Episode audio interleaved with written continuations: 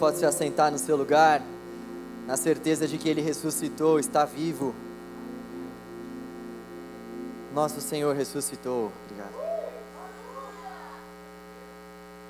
Nosso Senhor ressuscitou.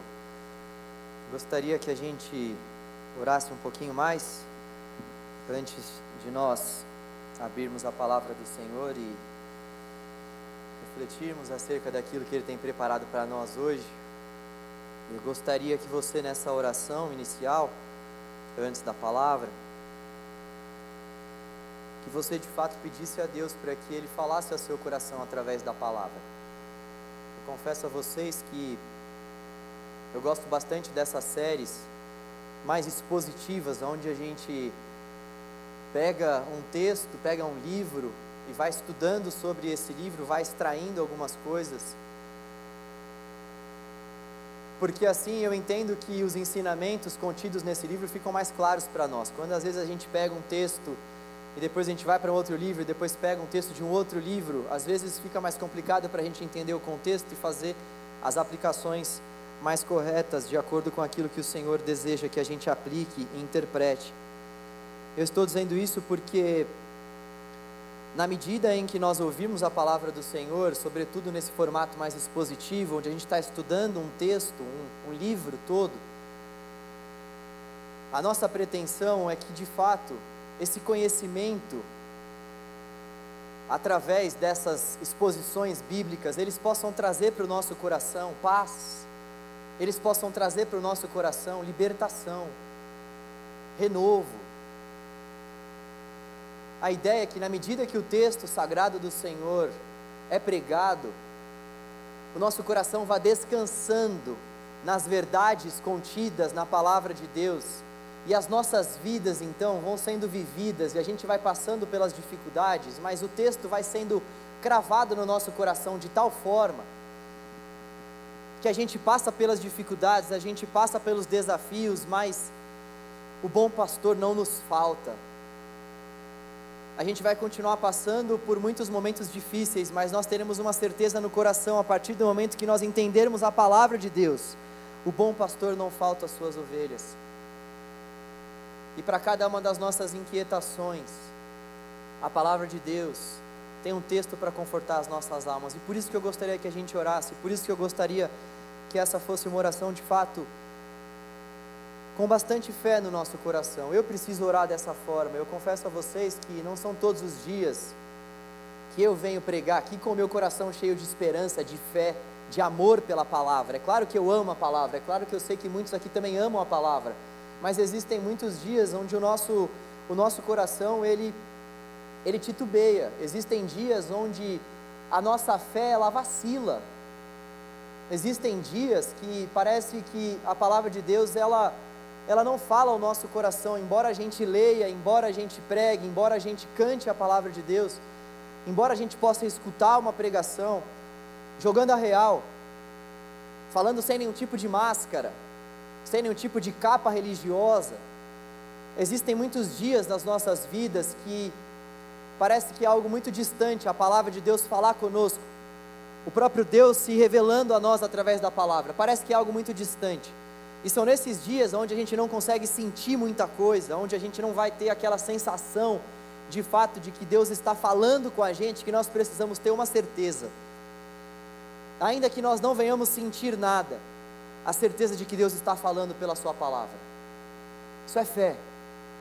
É isso que nós estamos em busca, essa fé, que independe do sentir, que pode ser acompanhada pelo sentir, que é muito bom quando é acompanhada pelo sentir, mas que em muitas vezes não vai ser acompanhada pelo sentir e precisa ser acompanhada pelo crer. Eu creio, isso basta. Você deve crer e isso basta a nós. Independentemente do nosso sentimento, nós cremos. Nós cremos, por exemplo, que Ele ressuscitou, está vivo. Nós não precisamos fazer que nem Tomé, nós cremos simplesmente porque está escrito, e se está escrito, basta. Nós cremos. Que seja assim nessa noite, que ao lermos, ao meditarmos na palavra do Senhor, nós possamos ter o nosso coração ter o nosso coração pulsando pelas verdades bíblicas, não necessariamente porque nós estamos sentindo alguma coisa, mas porque nós cremos, porque nós sabemos que essa é a verdade de Deus para nós. Vamos orar, Deus. Obrigado pela Sua palavra, Senhor. Obrigado por ter se revelado a nós através da Sua palavra. Obrigado, Deus, por ter atraído o nosso coração para mais perto do Senhor, através da Sua palavra. Obrigado, Deus, por não ter nos deixado órfãos, mas ter ido nos buscar através da Sua palavra, que tomou o nosso coração, a palavra viva do Senhor que penetrou, penetrou no mais profundo do nosso ser, dividindo, Senhor, as nossas estruturas, juntas, medulas. Obrigado pela Sua palavra que entrou no nosso coração como uma espada e feriu a nossa alma, de modo que gerou na nossa vida transformação eterna, mudança. Oh Deus, obrigado pela Sua palavra, Senhor, que nos marcou e continua nos marcando, de modo que nós somos um antes de termos um encontro com a Sua palavra e pessoas totalmente diferentes, depois do encontro transformador que nós tivemos com a Sua palavra. Oh Deus, o que nós estamos em busca nessa noite, é da transformação constante e diária que a Sua palavra tem, tem para fazer no nosso coração. Nós bem sabemos que o Senhor tem muito mais do que uma mera transformação pontual para fazer na nossa vida. Nós sabemos que o Senhor deseja nos transformar por inteiros, dia após dia. E nós estamos em busca da verdade do Senhor, que tem poder para ser boa notícia todos os dias para nós, Deus. Nós estamos em busca da boa notícia do teu evangelho, que tem poder para saciar os nossos anseios, ainda que o nosso mundo seja pós-moderno, a sua palavra dá conta de pastorear a nossa vida e nós cremos nisso. Ó Senhor, nós te pedimos através da pregação da sua palavra, pastoreie o nosso coração, através da pregação da sua palavra, traga vida, Senhor. Traga vida aos nossos corações através da pregação da Sua palavra, Deus. Faça com que o nosso coração venha vibrar com a certeza da ressurreição de Cristo, com que o nosso coração venha se alegrar, ainda que nós não venhamos sentir, com que o nosso coração se alegre, com o simples fato de que Jesus levou sobre si as nossas dores, os nossos pecados, o castigo que nos traz a paz estava sobre ele, pelas suas pisaduras nós fomos sarados. Sarados, livres, limpos.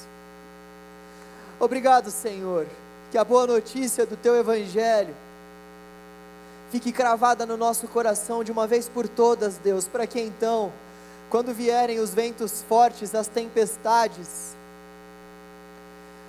quando vierem, Senhor, as dificuldades dessa vida e derem contra a nossa estrutura, a nossa casa, nós venhamos permanecer firmes, inabaláveis, na rocha inabalável que é a Sua palavra e a pessoa do Cristo. Conduza a nossa noite de reflexão, Senhor, assim como o Senhor já tem feito. Conduza, Senhor, conduza as nossas vidas e aplique o Seu Evangelho aos nossos corações, para a honra e glória de Jesus. É no nome dele que nós oramos. Amém. Amém. Nós estamos em uma série vendo um pouco mais do livro de Marcos, de uma forma um pouco mais profunda. Na semana passada eu trouxe um breve resumo dos quatro evangelhos. Eu falei que existem três evangelhos que são chamados de evangelhos sinóticos o Evangelho de Mateus, o Evangelho de Marcos e o Evangelho de Lucas. Essa palavra sinótico é uma palavra grega que quer dizer a mesma visão. Sim quer dizer em conjunto e óptico quer dizer visão. Mesma visão. Esses três evangelistas, eles vão apresentar a vida de Jesus numa visão muito parecida. Já o evangelista João vai apresentar a mesma vida de Jesus, mas com uma perspectiva, com uma escrita, com acontecimentos, complementares aos acontecimentos dos três primeiros evangelhos. E eu disse também que isso para nós não é algo contraditório, não é algo que nós devemos devemos preocuparmos, porque a grande verdade é que se esses quatro evangelistas tivessem contado a mesma história, com o mesmo viés, com os mesmos acontecimentos literais, aí sim nós teríamos bastante vazão para desconfiar desses relatos. Imagina você, você presenciando o acontecimento, imagina você presenciando um acidente aqui na frente da rua, e mais três pessoas presenciando o mesmo acidente. Poderia ter dado um outro exemplo, né? Mas tudo bem. Imagina Imagina isso, está amarrado, bate na madeira aí, não vai acontecer nada aí na frente com você. Mas imagina que um acidente então acontece aí na frente, quatro pessoas vão narrar esse acidente, vão contar para mim e para você depois o que aconteceu aí fora. Imagina se essas quatro pessoas contassem literalmente as mesmas coisas, seguindo as mesmas ordens, usando as mesmas palavras. O que você iria achar do testemunho dessas quatro pessoas? Com certeza que foi uma cópia, que uma pessoa acabou se baseando naquilo que a outra estava dizendo, mas que ela de fato não teve uma experiência pessoal. Uma das quatro pessoas deve ter tido uma experiência pessoal, essas outras três foram captando essas informações que essa única pessoa que teve a experiência pessoal disse. E essas demais pessoas então se apropriaram do relato dessa outra e elas não tiveram o seu próprio relato, elas não estavam ali. Porque se elas estivessem, com certeza elas teriam visto esse mesmo acidente por um outro viés, porque é natural que isso aconteça. Enquanto um está prestando atenção, por exemplo, enquanto as pessoas estavam dentro do carro, o outro está vendo se uma moto estava passando ou não, o outro estava vendo se o farol estava fechado ou não, o outro estava prestando atenção no cartaz que estava colado do outro lado da rua, enfim. São muitas coisas para que a gente consiga prestar atenção. Então, é natural que esses relatos eles sejam relatos complementares. E é saudável que isso aconteça, na verdade, uma das provas que nós usamos para testar a veracidade do texto é justamente essa prova de que os evangelhos eles são complementares, porque se eles não fossem complementares, se eles narrassem exatamente os mesmos acontecimentos entre si, é que nós teríamos motivos bastante contundentes para desacreditarmos em todos esses relatos. E é importante, já que eu falei sobre prova em relação à autenticidade da nossa fé, nós temos muitas provas para atestarmos a veracidade do texto. A gente já refletiu um pouco aqui sobre essas provas ao longo das reflexões que a gente fez nesses últimos anos, mas, por exemplo, nós temos as comprovações geográficas, os rios que estão sendo contidos aqui, os lugares, por onde muitas pessoas passaram, eles existem até os dias de hoje, eles podem ser comprovados, inclusive nos nossos dias. Nós temos as comprovações arqueológicas, nós temos as comprovações históricas, nós temos diversas comprovações em museus espalhados pelo mundo, em cavernas aonde alguns manuscritos sagrados foram encontrados. Nós temos muitas comprovações bastante contundentes, sobretudo quando nós estamos falando sobre essas comprovações que atestam a veracidade de um documento antigo, muito mais do que qualquer outro documento antigo que você possa imaginar. Nós temos uma outra comprovação que vai falar para nós em relação ao número vasto de manuscritos. Somente do Novo Testamento são mais de 20 mil manuscritos. Nós temos muitas comprovações, mas acima de tudo, a comprovação maior que deve acompanhar a nossa fé, o nosso coração, é a comprovação de uma experiência pessoal com o Senhor, é a comprovação de uma experiência pessoal com o texto. Jesus, em dado momento da sua caminhada, lá em João 7,7, vira para os seus ouvintes e diz o seguinte: todo aquele que quiser saber se o meu ensino é verdadeiro ou não, prove, viva. Em outras palavras, a comprovação maior que nós temos para falar que isso daqui é a palavra de Deus mesmo ou não, é porque nós vivemos esse texto. Nós provamos o Deus da palavra todos os dias. Independentemente dessas comprovações, nós temos essa certeza no nosso coração: Ele é o Deus da palavra, o Evangelho é real, por quê? porque eu vivo isso todos os dias, porque você vive isso, porque nós temos experiências com o Deus da palavra, e o apóstolo Paulo vai falar lá na frente que o Espírito Santo de Deus, ele justamente confirma ao nosso espírito que nós somos filhos. Nós temos essa comprovação pessoal através desse, desse nosso relacionamento com o Senhor, e nós temos essa comprovação que o próprio Deus nos traz, essa testificação que o próprio Deus nos dá, no nosso espírito que nós somos filhos, que nós pertencemos a Ele. E os evangelhos, eles nos ajudam para que a gente possa conhecer cada vez mais a Jesus e conhecer cada vez mais essa palavra que precisa estar no nosso coração, atestando todas as obras maravilhosas do nosso Deus. E nós vimos então na semana passada que o livro de Marcos, ele é um livro bem direto. Marcos ele vai direto ao ponto. Quando você pega para ler aí o capítulo 1, Marcos já coloca Jesus em cena logo nos primeiros versículos, o que outros evangelistas não vão fazer. E Marcos, ele vai apresentar Jesus como sendo o servo sofredor e também como sendo filho de Deus. A tese principal de Marcos, cada evangelista vai ter a sua tese principal, uma apresentação ali que você vai perceber ao longo das, das leituras que nós faremos, que acaba aparecendo mais em um evangelho do que em outro. Então Marcos ele deixa claro para nós que a proposta dele é apresentar Jesus como esse filho de Deus porque ele está escrevendo principalmente para os gentios, tanto romanos quanto gregos. E existia naquela época uma propensão muito grande para associar a figura do imperador romano com a figura do filho de Deus. Eu disse a vocês, para quem não estava, é importante que você saiba disso, que a própria moeda vigente, a própria moeda de mercado da época era uma moeda que tinha em uma das faces a foto do rosto do imperador e os dizeres filho de Deus. Então, Marcos, ele ele não usa uma linguagem tão rebuscada assim, não usa também tantos textos do Antigo Testamento como, por exemplo, Mateus, porque o foco de Mateus é escrever para os judeus. E o foco de Mateus é apresentar Jesus como o Messias.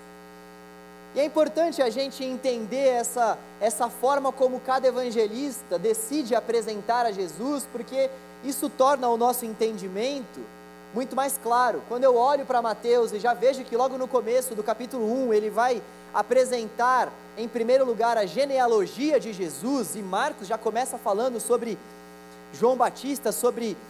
Uh, a viagem que Jesus fez para Galiléia, sobre o começo do ministério de Jesus, expulsão de demônios, quando a gente começa a comparar esses dois evangelhos, por exemplo, nós vemos que o foco de Mateus é apresentar essa genealogia justamente para mostrar, olha só, ele vem da raiz de Davi. Ele é o Messias prometido. Aqueles judeus sabiam que o Messias que haveria de vir viria da descendência do rei Davi. Então ele faz questão de apresentar toda a genealogia de Jesus para mostrar para os seus ouvintes: olha só, ele é de fato o Messias. Nós podemos comprovar isso através dessa genealogia. Ele é aquele que nós estávamos esperando, ele é aquele de quem os profetas falaram.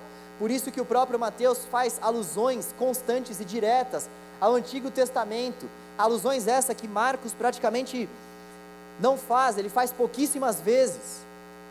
Já quando a gente vai para o Evangelho de João, nós vemos que João tem uma proposta de mostrar, de fato, que Jesus ele é Deus, ele é o próprio Deus encarnado, para refutar principalmente aquelas filosofias vãs gregas, gnósticas, que diziam de fato que o corpo é mau, que a matéria ela, ela, ela é má, que a alma que é boa.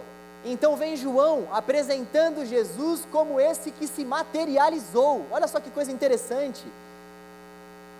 Vem João mostrando que Jesus é esse Deus encarnado, de carne e osso. Ele é esse Deus que haveria de encarnar.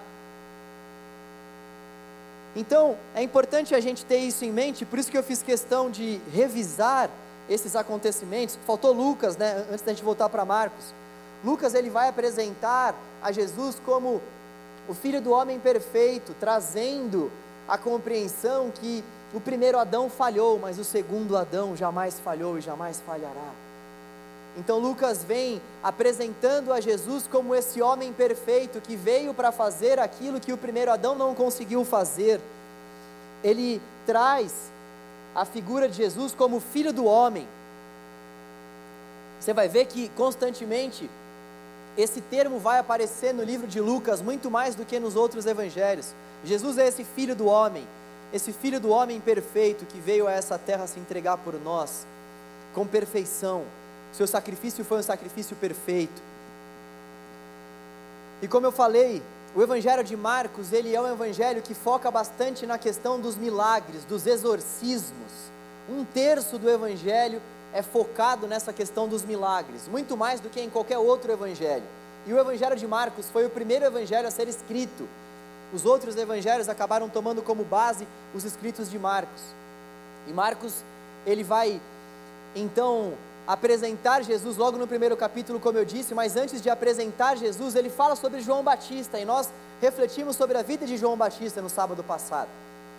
A gente viu que João Batista ele foi chamado por Deus para ser a voz que clama no deserto. Abram caminhos, abram as veredas para que possa vir de fato o Messias prometido. João foi essa voz que clamava no deserto a respeito da vinda do Messias.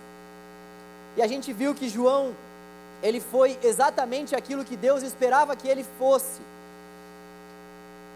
Eu trouxe duas perguntas para nossa reflexão: o que Deus espera de nós e o que é um ministério de êxito à luz do Senhor.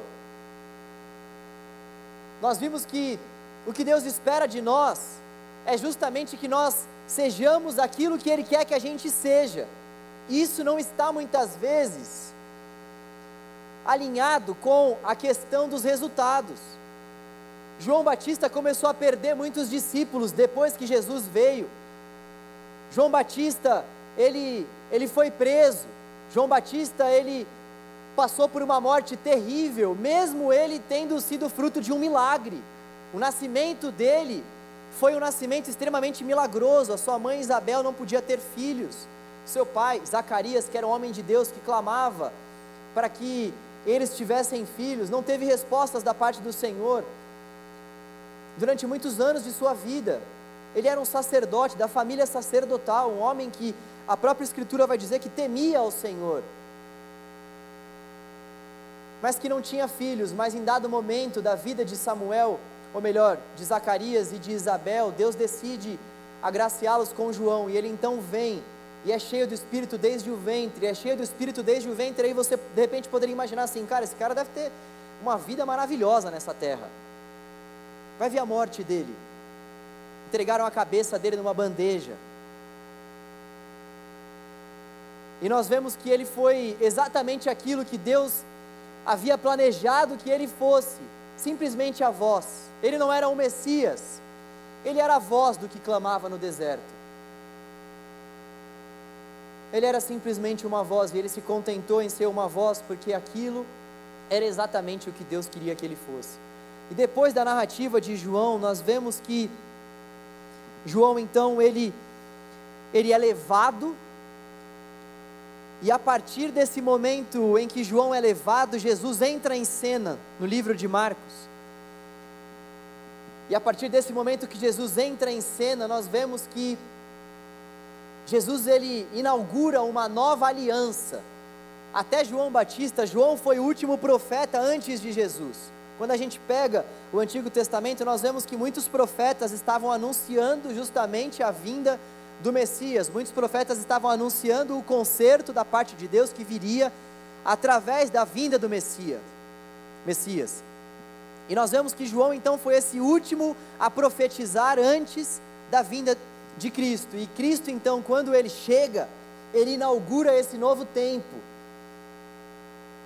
E nós vemos que ele, logo, logo no começo das suas declarações, ele, ele emite uma mensagem muito preciosa e essa mensagem ela pode ser vista como um grande resumo do ministério de Jesus e como um grande resumo do Evangelho. Eu queria que você abrisse aí a palavra do Senhor em Marcos capítulo 1, versículo 15. Marcos capítulo 1, versículo 15. Tenha isso em mente, nós estamos nessa linha histórica e, por que não dizer cronológica, onde João Batista então foi levado e onde Jesus, ele começa a entrar em cena e nós vemos que a partir daí o foco do evangelista Marcos começa a ser principalmente e unicamente o ministério de Jesus, o ministério que Jesus veio para exercer. E como eu disse, Jesus ele vai chamando os seus os seus discípulos e ele emite uma declaração, e é essa declaração que eu gostaria de refletir com você nessa noite. Eu vou ler, na verdade, a partir do 14, Marcos capítulo 1, versículos 14 e 15. Depois que João foi preso, Jesus foi para a Galiléia, proclamando as boas novas de Deus. Olha só o que ele proclamava: O tempo é chegado, dizia ele. O reino de Deus está próximo. Arrependam-se e creiam nas boas novas. Até aqui. É interessante nós vermos no versículo 14 que Jesus foi desenvolver o seu ministério na Galiléia. A Galiléia era um lugar aonde os marginalizados ficavam. A Galiléia era um lugar que para aquela época era uma aberração. Você tinha a Judéia, que era onde ficava a cidade de Jerusalém, que era onde toda a vida religiosa acontecia. É lá que ficava o templo, é lá aonde as pessoas elas exerciam a sua fé indo nas sinagogas, enfim, eram lá que os sacrifícios eram oferecidos. Era na Judéia onde tudo acontecia. A Galiléia era uma terra sombria. Tanto é que existem textos aqui que vão até fazer essas, essas, alu, essas alusões, essas comparações. Galiléia dos gentios. É tipo, pode alguma coisa boa vir da Galiléia? É o que um dos discípulos de Jesus mesmo disse. E os próprios questionadores do ministério de Jesus também. Pode alguma coisa boa vir de um lugar tão tenebroso como a Galileia? E Jesus faz questão de intencionalmente ir para lá. Ele estava na Judéia, ele faz questão de ir para a Galileia para começar o seu ministério lá. E nós vamos ver que na sequência dos acontecimentos, Jesus ele começa a expulsar uma série de demônios justamente nessa região, que era uma região bastante nebulosa, era uma região que os estudiosos vão dizer que existiam muitas pessoas endemoniadas, e Jesus vai começar o seu ministério justamente nesse lugar. E não só isso, ele vai começar o seu ministério nesse lugar, e quando a gente para para observar as pessoas que ele escolheu, são as pessoas mais improváveis da face da terra.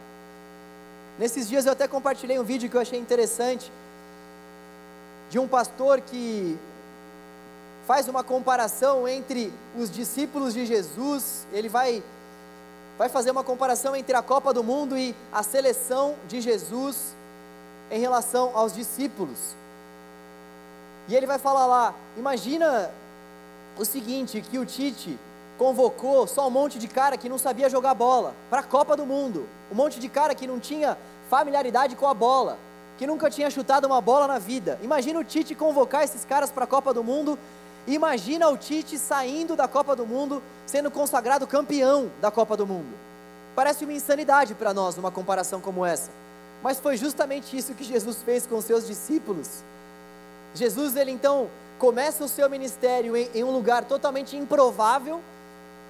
E Jesus não somente começa num lugar improvável, mas com pessoas totalmente improváveis com pessoas marginalizadas naquela época, com pessoas que eram vistas com um olhar totalmente, não somente condenatório, mas com olhar de pena, de dó, escórias da sociedade, sabe, tipo restos da sociedade. Ah, esse aí não deu certo com nada, esse aí não é de uma família sacerdotal, esse aí não tem tradição alguma, esse daí. Esses que ele escolheu. Jesus escolheu, por exemplo, um cobrador de impostos. Isso para aquela época era era algo inconcebível, porque o cobrador de impostos era alguém que roubava do seu próprio povo, ele era um representante de Roma. Roma estabelecia nas províncias alguns funcionários que eram provenientes das próprias nações que Roma havia conquistado, e Roma então estabelecia uma certa meta para que esse funcionário que estivesse naquela determinada província pudesse arrecadar. E o que acontecia era que muitas vezes esses caras arrecadavam mais do que Roma pedia, e eles começavam a colocar o resto no bolso. Ou também, uma outra coisa que acontecia, eles cobravam impostos abusivos do povo. Então, se você tinha que pagar ali 10 reais, por exemplo, no seu imposto de renda, Mateus cobrava de você 20. E Jesus foi chamar um cara desse para ser discípulo. O que isso diz a mim e a você?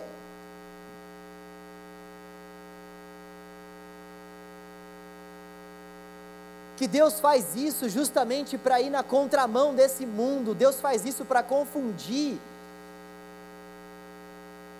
para confundir aqueles que se dizem sábios aos olhos desse mundo e para levantar pessoas improváveis como eu e você, para que nós possamos fazer a obra, porque se improváveis como eu e você fazem a obra, se improváveis como eu, você e esses discípulos fazem a obra, afinal de contas, a glória jamais poderá ser nossa mas daquele que nos chamou e daquele que conduziu o nosso ministério e a nossa vida. Então, é importante a gente entender que o reino de Deus é esse reino de pessoas improváveis. O reino de Deus é esse reino de pessoas falíveis. O reino de Deus é esse reino de publicanos, de pecadores não dos fariseus engravatados religiosos que não desejam abrir o seu coração, mas é o reino daqueles que clamam: Senhor, tem misericórdia de mim, eu sou pecador. Senhor, o que eu sei fazer até agora é pescar, mas quando eu ouvi a Sua voz, eu decidi largar todas essas redes e, e te seguir desesperadamente, porque eu entendi no meu coração que o Senhor é o Cristo, o Filho do Deus vivo. Deus está em busca dos verdadeiros adoradores, aqueles que o adoram em espírito e em verdade. Sabe o que isso quer dizer? Que Deus está em busca daqueles que o adoram na dependência do Espírito, sem máscaras, que dependem dEle em todo o tempo, que são fracos e que sabem que são fracos, mas que ao mesmo tempo que reconhecem a sua fraqueza, reconhecem que a sua força vem do Deus Todo-Poderoso. Nós somos fracos. Muitos de nós aqui são improváveis. Muitos eram gagos, muitos eram depressivos. Muitos líderes que nós temos aqui ainda continuam lutando contra a depressão, contra outros tantos males que acometem o nosso século. Mas quando nós entendemos que de fato Jesus está em busca dos doentes e não dos sãos, o Evangelho começa a fazer muito mais sentido para nós ele veio para os doentes. Ele começou o ministério na Galileia, um lugar de gente doente, um lugar de gente que estava sofrendo, um lugar de gente que estava desesperada. Foi lá que ele começou o ministério dele. E eu queria refletir sobre três pontos com vocês que aparecem nessa pregação de Jesus. Primeiro, o tempo é chegado. Que tempo é esse? Gálatas 4:4 vai falar para nós que esse tempo é a plenitude dos tempos. Mas quando chegou a plenitude do tempo, o apóstolo Paulo vai dizer aos Gálatas: você não precisa abrir. Deus enviou seu filho, nascido de mulher, nascido debaixo da lei. O apóstolo Paulo vai chamar esse tempo de plenitude dos tempos. É esse tempo justamente aonde Jesus ele ele vem para inaugurar um novo tempo, para inaugurar um tempo que agora é pleno, um tempo que agora é permanente, um tempo que não é mais provisório, como eram aqueles sacrifícios do Antigo Testamento. As pessoas elas se relacionavam com Deus na base do Antigo Testamento. Aqueles ritos, aquelas leis cerimoniais, todas aquelas aquelas ordenanças, e as pessoas iam se relacionando com Deus através dessas regras. E Jesus vem então para estabelecer um novo tempo, não mais onde as pessoas estariam debaixo do jugo da lei, porque afinal de contas, a lei ela servia para duas principais coisas. Primeiro, mostrar o caráter de Deus. O povo precisava olhar para algumas instruções e ter a noção de quem Deus era. E por isso que Deus estabeleceu a lei. E a lei também servia para mostrar para o povo que ninguém conseguiria cumprir aquelas ordenanças. E justamente por isso a lei apontava para quem poderia cumprir todas aquelas regras e ordenanças. Esse alguém é Cristo e somente Ele. E por isso que todos aqueles que desejavam confiar e descansar a sua vida e os seus ministérios na lei, o apóstolo Paulo vai nos dizer mais para frente, todos esses estavam sob condenação, porque ninguém conseguia cumprir tudo aquilo. Eles deveriam olhar para a lei, sim, para aquilo ser de fato uma referência para que eles pudessem caminhar, mas eles deveriam confiar em Deus. Como que uma pessoa era de fato tida como uma pessoa que tinha uma aprovação? Eu estou fugindo da palavra salva no Antigo Testamento, porque a salvação cabe ao Senhor, é muita pretensão da nossa parte falar, afirmar de uma forma categórica, mas como que nós poderíamos saber que uma pessoa está andando com Deus no Antigo Testamento? Se ela confia na aliança, se ela confia no Senhor. E o Novo Testamento vem trazendo essa aliança, que é na base da fé também, só que nós vemos que o objeto da fé é o próprio Cristo encarnado. Jesus vem para inaugurar esse novo tempo. É chegado esse tempo onde as pessoas então não mais vão buscar se relacionar com Deus na base dessas ordenanças sagradas. É chegado o tempo onde nós com certeza não vamos descartar tudo isso, nós vamos ficar com as leis, sobretudo de aspectos morais, vamos descartar as leis cerimoniais, vamos ficar com as leis morais, amar a Deus, amar o nosso próximo, entre outras leis morais que nós temos dadas no Antigo Testamento e as leis cerimoniais a gente deixa de lado. Mas acima de tudo, nós vamos viver agora confiando no sacrifício de Jesus, tendo a certeza tendo a certeza que não é pela obediência à lei que Deus nos aceita e nos recebe, tendo a certeza que não é pela obediência aos ritos da lei que nós somos chamados à mesa de Deus Pai.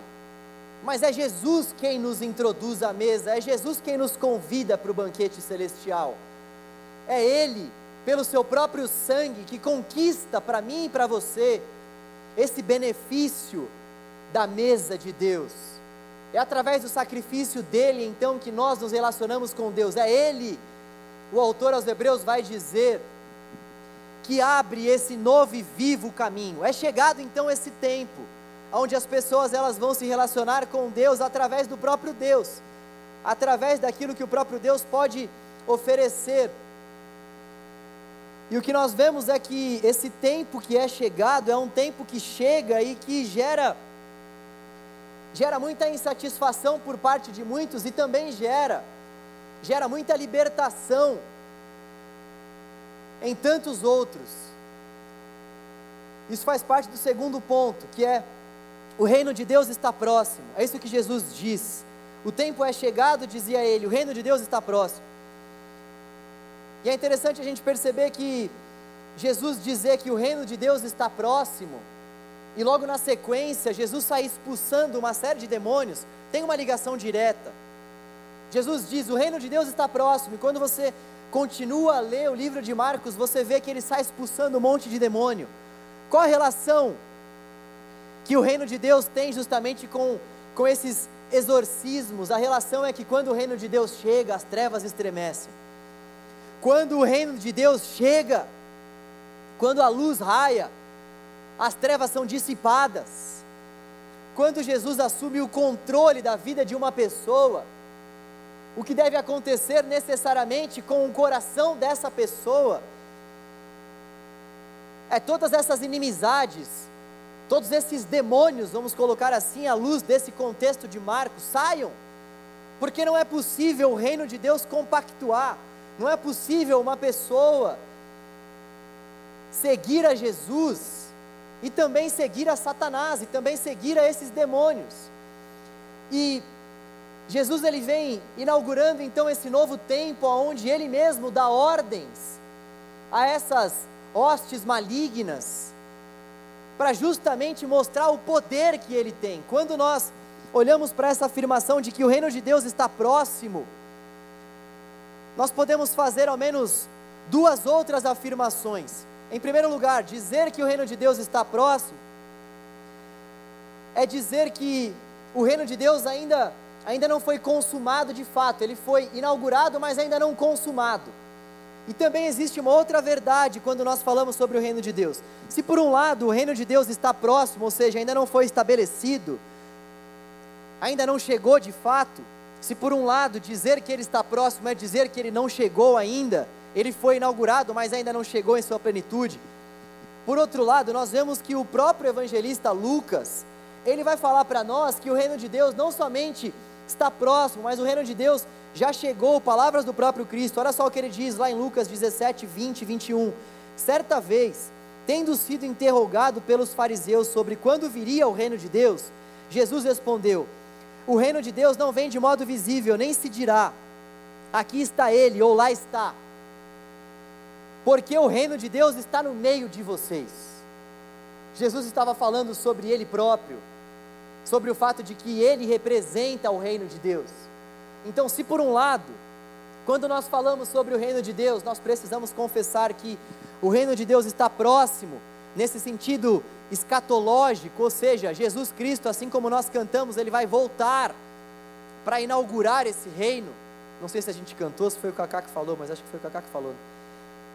Jesus Cristo, ele vai voltar para inaugurar esse reino. Então, nós podemos enxergar que existe um aspecto escatológico nesse reino que ainda não foi cumprido, mas que vai se cumprir na volta do nosso Senhor, quando ele voltar para buscar a sua igreja. E por outro lado, o reino de Deus também traz para nós essa realidade já presente nos nossos dias. Por isso que Jesus nos encorajou a orar no Pai Nosso, venha a nós o teu reino, porque é uma realidade que já está presente para os nossos dias atuais, porque o próprio Cristo é esse reino. O próprio Cristo é esse rei que vem para consumar esse reino e já veio para inaugurá-lo. E dizer que o reino de Deus está próximo traz algumas implicações para nós. E talvez a implicação principal em dizer que o reino de Deus está próximo, ou talvez a implicação principal que reino de Deus tem para as nossas vidas é que Jesus, de fato, ele ele estabelece sobre os céus e sobre a terra e sobre os mares e sobre tudo que neles há um supremo governo. Ele exerce sobre tudo e sobre todos um governo absoluto. Isso quer dizer que nada, mas nada pode fugir do controle, do governo do nosso Deus. Dizer que ele veio para inaugurar esse reino, dizer que ele é esse reino, dizer que esse reino virá é dizer que Jesus, quando ele esteve no nosso meio em carne, ele demonstrou ter o controle sobre todas e quaisquer circunstâncias. É dizer que Jesus, nesse momento, sentado à destra de Deus Pai, continua tendo esse governo e esse controle sobre a humanidade, sobre a minha vida e sobre a sua vida, e é dizer também que ele tem o controle justamente sobre esses tempos vindouros, aonde esse reino vai ser plenamente estabelecido. E a principal implicação que isso traz para nós, nós que fazemos parte desse reino, nós que confiamos no Rei, que veio para inaugurar esse reino, no, no Rei desse reino, no Rei que governa todas as coisas nesse reino, é dizer que nós podemos descansar, é dizer que nós podemos confiar no Deus desse reino. E é interessante nós falarmos sobre confiança, porque, para mim, na minha visão, o problema do brasileiro não é fé, o brasileiro tem fé para dar e vender. Você concorda comigo? O brasileiro tem fé para dar e vender. O brasileiro acredita, por exemplo, que ele pode ganhar na loteria. Quem aqui nunca jogou na Mega da Virada? Quantas mãos não levantaram? Essa era uma pegadinha, era para você ter levantado a mão. Se você não levantou a mão é porque você acredita mesmo, você tem fé que você vai ganhar. Milhares de pessoas se inscrevem e você tem fé que você vai ganhar.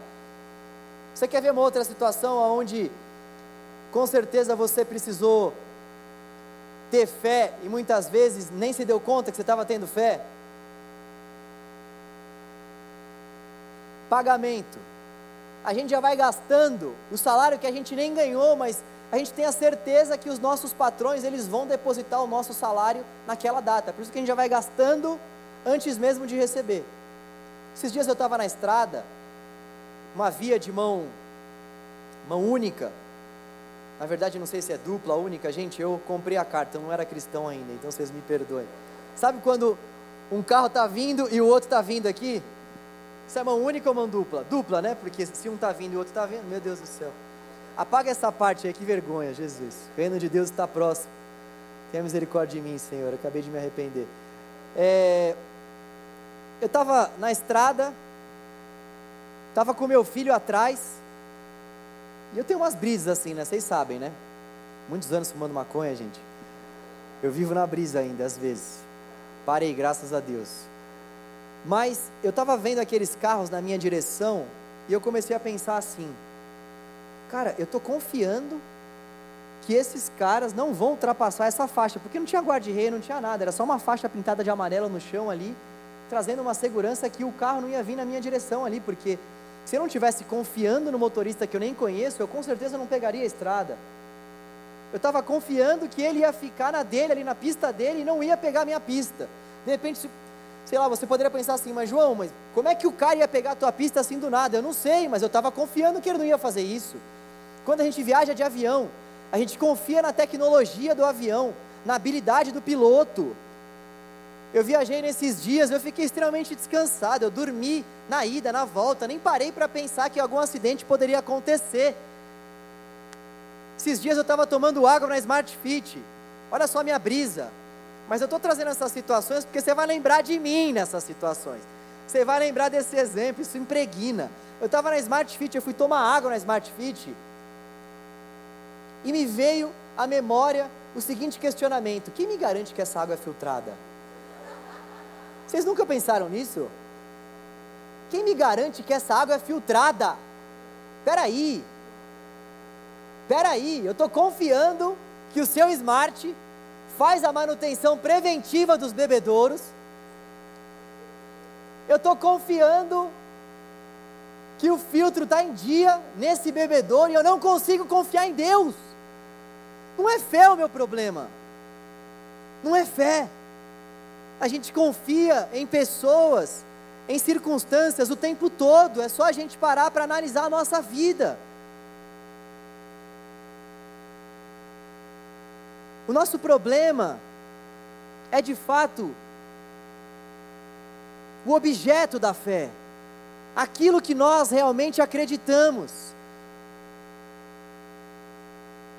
Em quem nós depositamos a nossa confiança, mas não a confiança em si. A confiança nós temos para depositar em muitas coisas. Mas a fé, ela é também uma tomada de decisão. Nós estávamos compartilhando há pouco que a fé é muito mais do que a certeza de que Deus pode fazer o que eu não consigo fazer um milagre, uma cura. Geralmente a gente associa a fé a esse tipo de manifestação da parte de Deus. Não, ter fé é acreditar que Deus pode trazer essa montanha de um lugar para o outro. Isso também é ter fé. Mas ter fé, acima de tudo, é confiar no caráter de Deus. Ter fé, acima de tudo, é confiar na soberania, na sabedoria e no amor de Deus. Ter fé, acima de tudo, é confiar que nós podemos descansar na certeza de que esse que veio inaugurar o seu reino continua com os céus e a terra sob o governo das suas mãos e vai voltar, cheio de glória, de majestade. E Ele tem o controle da nossa história em Suas mãos, Ele tem o controle da humanidade na palma de Suas mãos. Isaías 40 vai dizer que todas as nações para o nosso Deus são como gotas num balde. Por que nós não conseguimos depositar a nossa confiança nesse rei? Por que nós não conseguimos depositar a nossa confiança nesse que já demonstrou a nós por tantas vezes que é passível da nossa confiança e da nossa aceitação? Ter fé muito mais do que acreditar que Deus pode fazer algo miraculoso, é decidir crer. Ter fé é decidir acreditar. Senhor, eu não estou vendo, todas as circunstâncias dizem para eu não acreditar.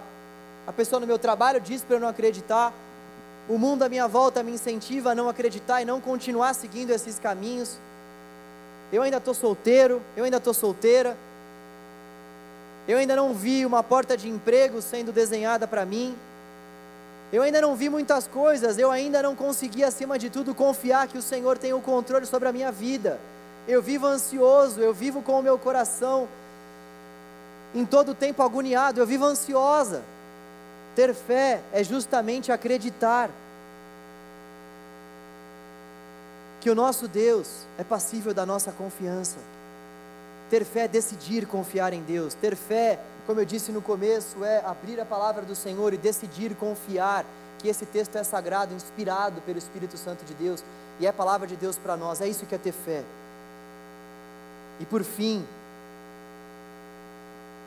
a outra afirmação que Jesus faz é: arrependam-se e creiam nas boas novas. Arrependam-se e creiam nas boas novas. Sabe, o evangelista Marcos, ele é o primeiro evangelista a trazer esse termo, boa nova, evangelho. Esse termo, na verdade, ele já era usado na época de Marcos, ele já era usado também Antes mesmo de Marcos pensar em citar, esse termo ele aparece na Septuaginta, que é a tradução do texto hebraico, é a tradução grega do texto hebraico, do Antigo Testamento hebraico. E esse texto já aparecia, por exemplo, em escritos de Isaías, em outros escritos. E esse termo evangelho, ele era associado para trazer uma boa notícia em relação principalmente a uma vitória em guerra. Então, não era um termo exclusivo, mas Marcos foi o primeiro evangelista a usar esse termo. Tanto é que ele usa bastante esse termo, muito mais do que os outros.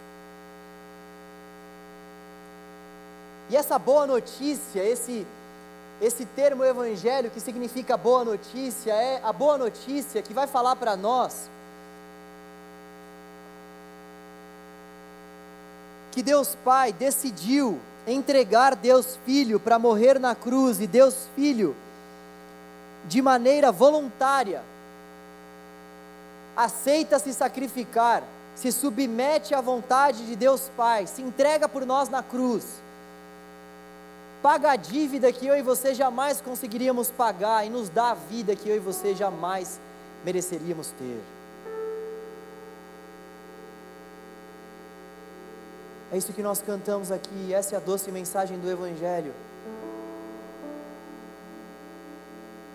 E essa era a mensagem de Jesus: arrependam-se, creiam nas boas notícias, creia na boa notícia de que o seu passado foi perdoado, o seu presente ele pode ser abençoado, o seu futuro ele pode estar garantido nas mãos do Senhor, se você se arrepender e crer. Arrependam-se e creiam nas boas novas e creiam no Evangelho. O Evangelho é essa boa notícia de que a nossa dívida, a nossa dívida é impagável, foi toda imputada a Jesus na cruz. E nós, aqueles que cremos no Senhor e cremos no seu sacrifício, somos justificados, ou seja, inocentados por Deus. Talvez você poderia pensar assim, mas João, o que eu fiz para Deus? Nasceu eu e você já nascemos em pecado. Além do sangue dos seus pais, corre também nas suas veias e nas minhas veias também o sangue de Adão. O sangue de Adão e Eva, os nossos pais. E eu fico muito surpreso ao ver o meu filho com sete meses, demonstrando que ele tem um coração pecador fofinho, maravilhoso, parece que o pai é lindo. Vocês precisam ver. Não lembra a mãe em nenhum aspecto. É a cara do pai, mas pecador. Já com sete meses, precisa ouvir o Evangelho.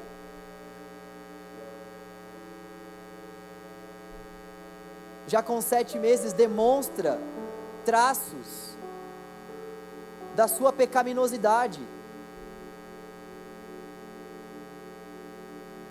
por isso precisa da boa notícia. E essa boa notícia do Evangelho, Piper vai dizer, que envolve o, pra, o, o próprio fato de que Deus é o Evangelho. Deus é a boa notícia. Deus é essa boa nova. Essa boa nova é o próprio Jesus. Jesus, como nós vemos, ele é o reino. Jesus, ele é o rei. E Jesus é também a boa notícia. Jesus morto. Jesus ressurreto. Jesus Cristo entregue no madeiro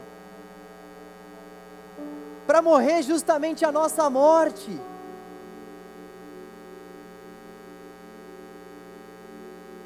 Para nos livrar da, ira amarga, para nos dar a sua doce graça e nos fazer viver.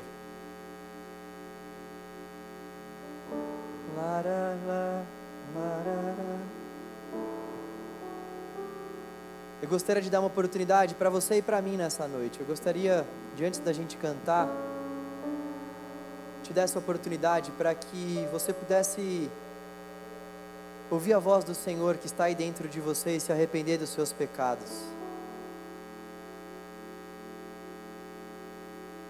Constantemente nós precisamos olhar para dentro de nós e a gente fala isso bastante aqui no canal Jovem, graças a Deus por isso, porque esse é o caminho da boa notícia sendo recebida no nosso coração.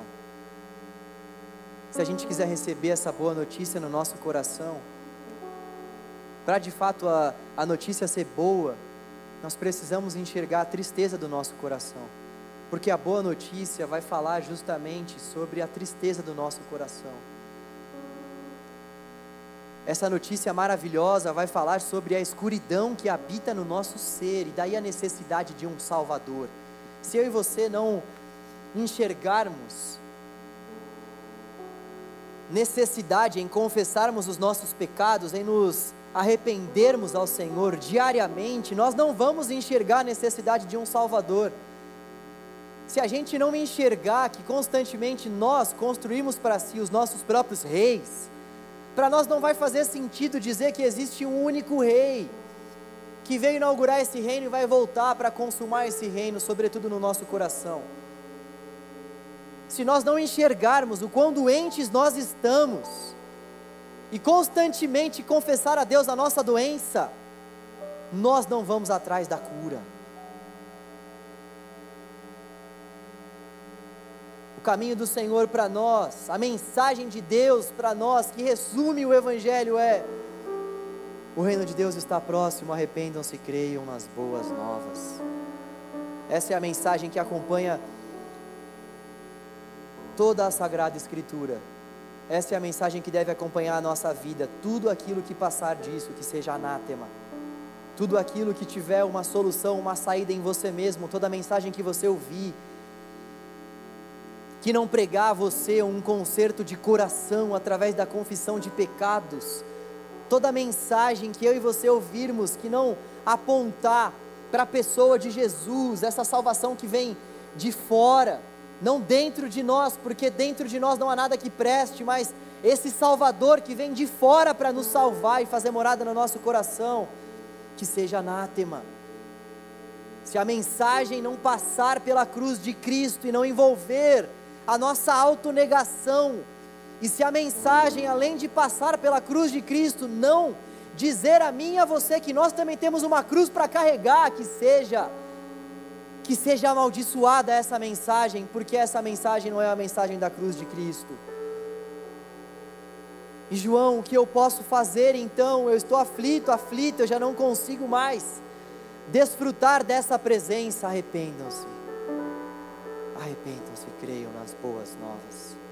E esse caminho de arrependimento é uma construção diária, assim como é a construção de qualquer outro relacionamento com Deus. Muitas vezes a gente fica mesmo sem forças e não consegue mais confessar os nossos pecados ao Senhor. Muitas vezes a gente mal consegue orar ao Senhor porque nós não estamos regando o nosso relacionamento com Ele.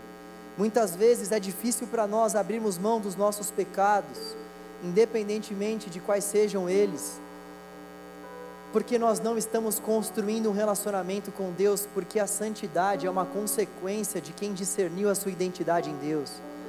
A santidade é uma consequência de quem discerniu aquilo que Cristo fez na cruz. A santidade é uma consequência de quem vai sendo ministrado pela palavra de Deus e, acima de tudo, vai sendo ministrado pelo próprio Deus em seu relacionamento íntimo e constante com Ele. Muitas vezes, para nós é difícil, é pesada a caminhada com Jesus, justamente porque nós não conseguimos ainda construir um relacionamento com Ele, porque quando nós temos relacionamento com uma pessoa, quando nós somos íntimos de alguém, a caminhada fica muito mais leve. Se a caminhada está pesada, é porque de fato nós não estamos amando o Senhor como deveríamos amar, e nós mostramos isso, evidenciando as prioridades do nosso coração. E eu espero que Deus possa trabalhar isso no nosso coração nessa noite que Ele preparou para a gente ouvir o Evangelho e crer na mensagem. É um ato de fé. Crer e se arrepender. Nós vamos cantar mais uma vez, depois vamos orar.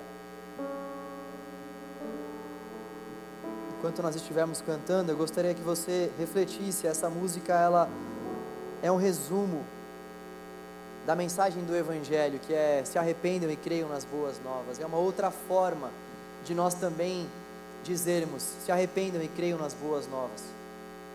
Que Deus possa ir ministrando ao seu coração ao longo dessa canção.